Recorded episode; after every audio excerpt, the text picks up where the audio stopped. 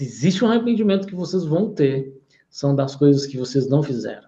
Não estou dizendo para vocês falarem sim para tudo.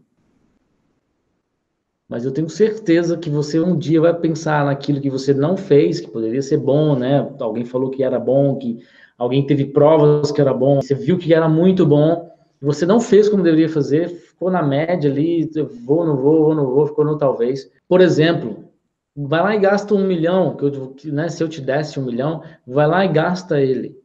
É uma decisão. Trabalhar com o dinheiro é uma porcaria de uma decisão. Mas e você? Se eu te desse um milhão de reais, você seria um sim ou um não? O não é para gastar e o sim é para multiplicar a coisa de forma inteligente.